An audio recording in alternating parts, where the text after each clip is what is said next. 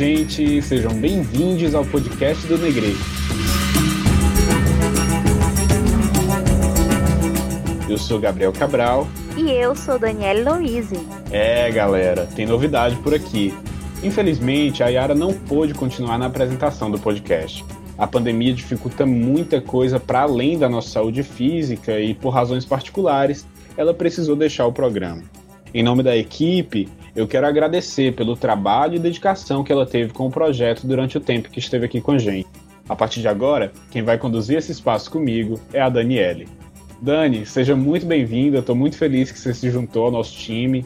E, enfim, para que os ouvintes possam te conhecer um pouco melhor, você tem como se apresentar? O espaço é seu, fica à vontade. Obrigada, Gabriel. Então, eu estou muito feliz, né, por agora estar compondo aqui essa bancada maravilhosa do Negreu podcast. É, eu sou Daniela Louise, como eu já disse, tenho 28 anos, sou jornalista aqui de São Luís do Maranhão, sou flamenguista, é, escrevo para o site Negre, adoro escrever as reportagens Além disso, também eu sou muito voltado ao jornalismo esportivo, gosto muito de esporte, gosto muito de comentar futebol. É, e tô aqui para somar, né? Tô muito feliz por estar aqui com vocês. É muito, muito bom estar aqui. Obrigada, Gabriel. Ah, que é isso. Tamo junto, Dani. Muito bom que você se juntou a nós. E para quem ainda não conhece o Negre, nós somos o primeiro portal de mídia negra nordestina. Aqui, nossa missão é escurecer suas ideias sobre o Nordeste, a África e o mundo. Você que acompanha o nosso podcast sabe que na semana passada a gente teve uma excelente conversa com a Milka Martins, secretária-geral do Sindicato das Empregadas Domésticas da Bahia. Por causa do tamanho do episódio, a gente optou por não passar pelo giro. Aproveitando este espaço, a gente vai fazer um episódio inteiro de giro. Hoje, para deixar todo mundo informado, vamos apresentar e comentar as principais notícias e conteúdos do site Negre. Vamos ao giro. A comunidade quilombola Vale do Ribeira distribui alimentos para 19 mil famílias. Com as dificuldades econômicas causadas pela pandemia da Covid-19, foi preciso criar uma ação emergencial para garantir aos quilombolas uma distribuição de renda e, com esse movimento, tentar minimizar os impactos que o surto da Covid-19 trouxe para a economia e para muitas famílias paulistas. Além de amparar as pessoas que seguem em situações de vulnerabilidade, a comunidade quilombola Vale do Ribeira, localizada no interior de São Paulo, produz e distribui alimentos que ajudam milhares de famílias no Jardim São Remo, favela localizada na zona leste paulistana. Essas ações estão sendo bastante eficientes e contam com uma união forte entre a Cooperativa dos Agricultores Quilombolas do Vale do Ribeira, a Cooper Vale, associações quilombolas, lideranças comunitárias e o Instituto Socioambiental, além de muitas outras. A partir desses vínculos, estão totalizadas oito entregas de alimentação e, no geral, somam mais de 150 toneladas de alimentos provenientes da própria roça quilombola e da pesca caiçara. Essas ações da comunidade proporcionaram um benefício para mais de 19 mil famílias. Pois é, Gabriel, eu acho que nesse tempo de pandemia a gente vê como está sendo importante falar sobre alimentação, como o preço dos alimentos subiu bastante, como as famílias estão com dificuldade de fazer essas compras do dia a dia, ainda mais que existem mais pessoas em situação de extrema pobreza, né? E a gente vê aqui com dados do IBGE que o alimento subiu 15% do preço no país. Então a gente vê como está mais difícil nesse tempo de pandemia, ainda mais com auxílio emergencial tão reduzido, um valor de 150 reais no geral, né? 375 para mães solos com os seus filhos menores de 18 anos. Então a gente vê como tá difícil comer durante a pandemia, né? Exatamente, exatamente. O preço dos alimentos subiu quase três vezes além da inflação. E ao mesmo tempo em que os preços de alimentação sobem muito, a taxa de desemprego no país está muito alta e o auxílio emergencial, que era a única coisa que ainda colocava alguma comida na mesa dos brasileiros, foi reduzido não só em valor, mas em, também em número de beneficiários. É, isso demonstra uma política clara, isso é escolha, isso é projeto. Né? As pessoas responsáveis pela mobilização, pela organização e pela execução de políticas públicas relacionadas ao combate da pandemia nos mais diversos âmbitos do governo federal sabem disso. Esses dados são apreciados. E diante desses dados, essa é uma escolha muito grave. O governo está colocando a população para morrer. Existe um texto no Negre, escrito pela Ana Paula, onde ela discorre um pouco mais sobre o nutricídio e sobre é, essas questões, articulando as escolhas políticas do governo Bolsonaro com o livro Um Quarto de Despejo, Diário de uma Favelada, da Carolina Maria de Jesus. O título do texto é A Fome como Política de Morte. O Brasil como um quarto de despejo. E é sensacional, porque ela expõe isso muito claramente. E diante desse cenário, a gente vê a importância, por exemplo, de é, ações coletivas, né, da união do povo preto para conseguir resistir de alguma forma e manter, ainda que minimamente, a própria sobrevivência. Né? Isso é um retrato muito cruel de se ver nos tempos atuais, mas que é também muito marcante da nossa história nesse país, lutando a todo custo, lutando de toda forma para manter a vida num ambiente que tenta a todo custo nos matar.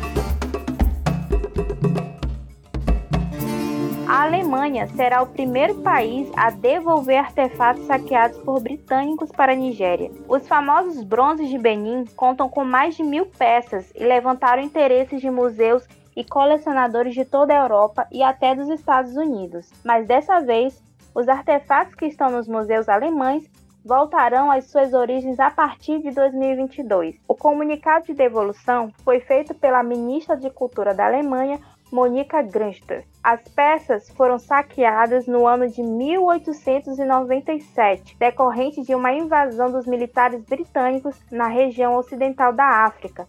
Possivelmente, os objetos foram roubados dos palácios reais para garantir os custos da operação.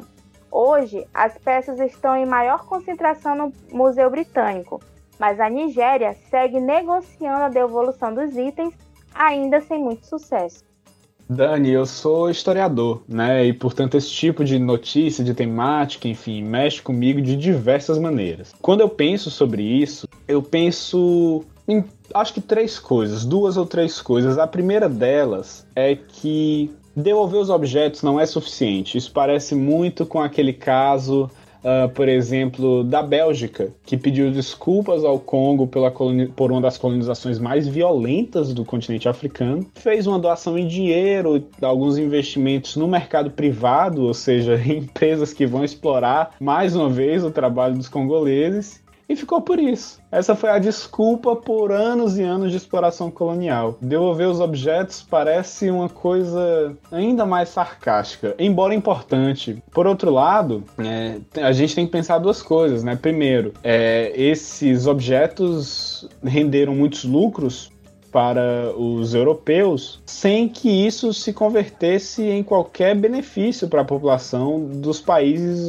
de onde esses objetos vieram, porque é isso, como a própria notícia fala, eles foram roubados, saqueados, enfim, algo que veio de graça. Tem até uma cena é, do, do filme Pantera Negra, né, que, que fala disso. E o terceiro ponto, que para mim é o mais crucial, foi algo que numa palestra sobre objetos relacionados a religiões de matriz africana em museus aqui no Brasil, é, o professor, que era uma pessoa de terreiro, falou sobre como a mera presença desses objetos, ainda que em um museu, ela ridiculariza a experiência de vida dessa população. Porque esses objetos, na maioria das vezes, objetos que têm de fato um, um, um cunho ou uma função mesmo religiosa para esses povos, para enfim, desses países de onde vieram, né, no caso aqui do Benin, da Nigéria, eles têm uma função né, religiosa.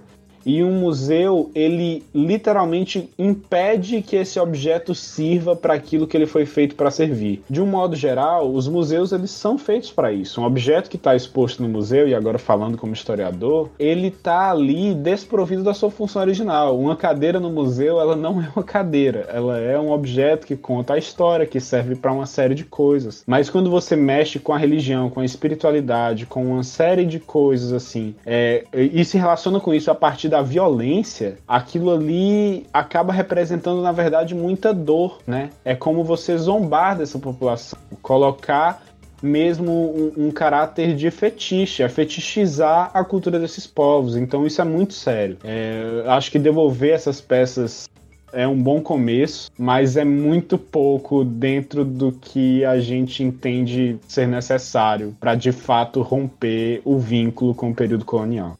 Eu não poderia concordar mais com a tua fala, Gabriel, ainda mais você sendo historiador, uma pessoa que realmente eu admiro enquanto historiador, né, que sempre traz apontamentos muito importantes na coluna do site Negre.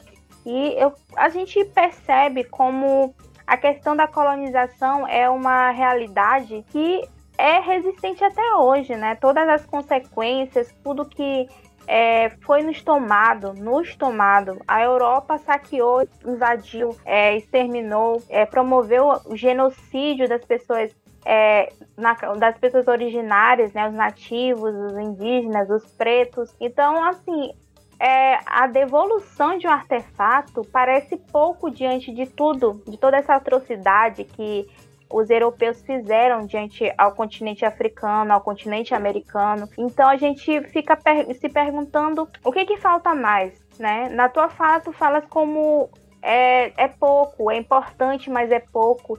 E eu fico me perguntando, falta muito mais, falta um pedido de desculpa, falta o reconhecimento de fato de que toda a consequência de toda a, de nós termos, principalmente os países mais subdesenvolvidos que foram muito mais explorados por esses países europeus, e então toda essa consequência dessa miséria de sermos o subúrbio mesmo, daquela, na, no sentido de, de termos pessoas pobres, a, a pessoa preta está cada vez é, que está sofrendo cada vez mais nessa pandemia também, a gente sabe como isso acontece. Então, assim, o que, que falta, né? Porque a gente não sabe como essa dívida pode ser sanada. A devolução de um artefato é pouco diante a toda a atrocidade que os europeus fizeram. E falta o reconhecimento, né? Falta, ah, de fato, uma politização do que aconteceu com os pretos, os indígenas desses países. E isso seria um ponto importante para ser destacado. Então, é, a devolução de um, de um artefato para a Nigéria é algo positivo, é algo que a gente vê que é, é, é, é um avanço, né? Eles estão reconhecendo que foram artefatos que foram saqueados, tem esse reconhecimento, mas é preciso de um reconhecimento do, do que foi esse genocídio e esse extermínio dessa toda essa população preta e indígena. Pois é, países precisam responsabilizar também pela reestruturação dos países que eles invadiram e destruíram. Tocando o barco, vamos lá.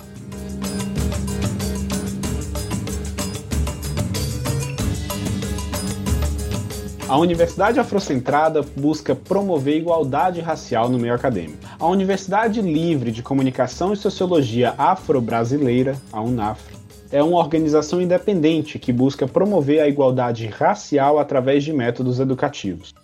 Além de utilizar uma pedagogia libertadora, desenvolvem atividades de formação centralizando os saberes afro e indígena na construção de um currículo decolonial. A criação UNAFRO é resultado de uma rede de solidariedade transnacional e interdisciplinar entre ativistas, intelectuais, artistas sacerdotistas e líderes comunitários que enxergam a urgência em fomentar um projeto transformador iniciado desde os primeiros atos contra a opressão colonial. O projeto surgiu da preocupação em como as nossas sociedades são afetadas pelo racismo e discriminação em detrimento da justiça social e garantia de direitos para todos e todas, sobretudo em países do sul global, situando o Brasil como foco inicial do debate.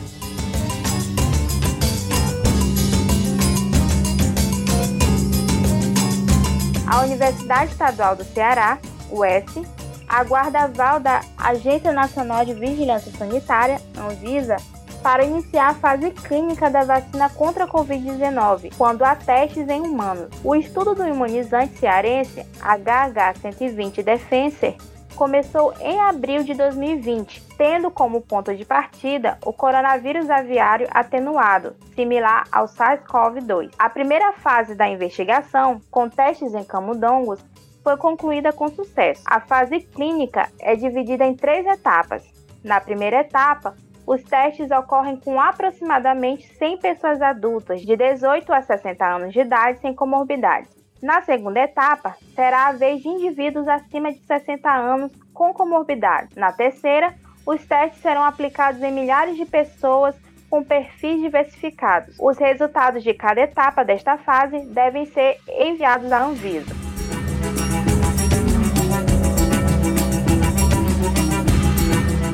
Kim Jenny faz história ao assumir a prefeitura de Boston. A democrata e atual prefeita de Boston, Kim Jenny, de 56 anos, é a primeira mulher e primeira pessoa negra a assumir a prefeitura de Boston, em Massachusetts, nos Estados Unidos. Ela já tinha feito história em 2017, ao ser a primeira mulher eleita a representar o Distrito 7. Kim Jenny anunciou formalmente no último dia 6 de abril que irá se candidatar novamente à Prefeitura de Boston nas próximas eleições. O trabalho para enfrentar os desafios que enfrentamos da Covid-19 e as desigualdades raciais que foram herdadas de século de racismo estrutural levará mais do que alguns meses para mudar. Será necessária uma liderança destemida, ação ousada e um compromisso de fazer o trabalho árduo para tornar Boston a cidade justa que nossos residentes desejam precisam e merecem. Estou 100% comprometida em liderar essa mudança, disse Jenny em comunicado.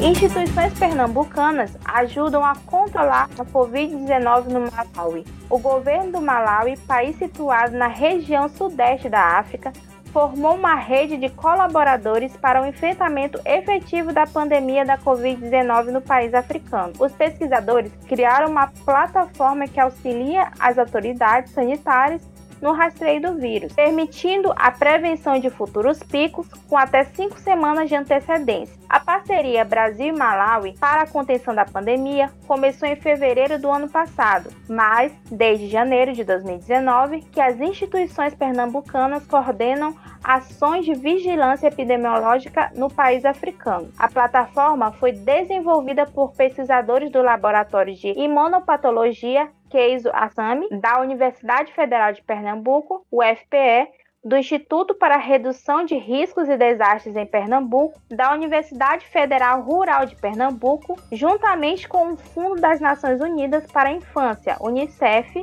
e com o governo do Malawi.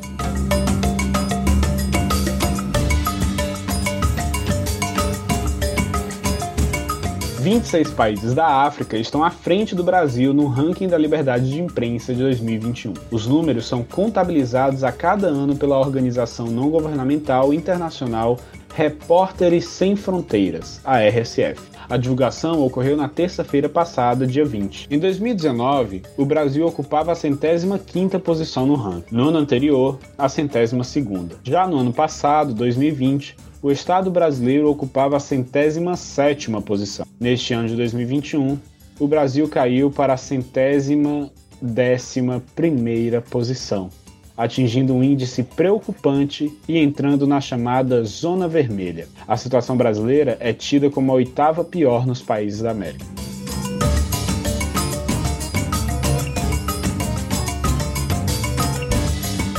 Obrigado por nos acompanhar até aqui. Se gostou das notícias e comentários, te convidamos a continuar essa conversa nas nossas redes sociais, Instagram e Twitter, arroba site negre. Ou, se preferir, mande um e-mail para a gente no podcast negre.gmail.com. Estamos super abertos a receber pautas, sugestões de notícias e a sua participação de alguma forma. Todas as notícias citadas e comentadas no episódio de hoje estão disponíveis em nosso portal Acesse o nosso site negre.com.br para se manter ainda mais informado. Somos o primeiro portal de notícias e mídia negra nordestina. Leia, compartilhe o nosso conteúdo. Não esqueçam de fortalecer a nossa mídia negra nordestina participando do financiamento do Negre. A doação pode ser feita a partir de R$ 5,00 através do Pix com a chave sitenegre.gmail.com. Além do perfil do Negre lá no PicPay e ainda na campanha Financie o Negre por meio da plataforma do Apoia-se, apoia.se barra site Negre. Esse podcast é uma concepção do Negre com idealização e conceito de Aldenora Cavalcante da Malamanhadas Produtora, produção e roteirização por Paulo Gonzaga.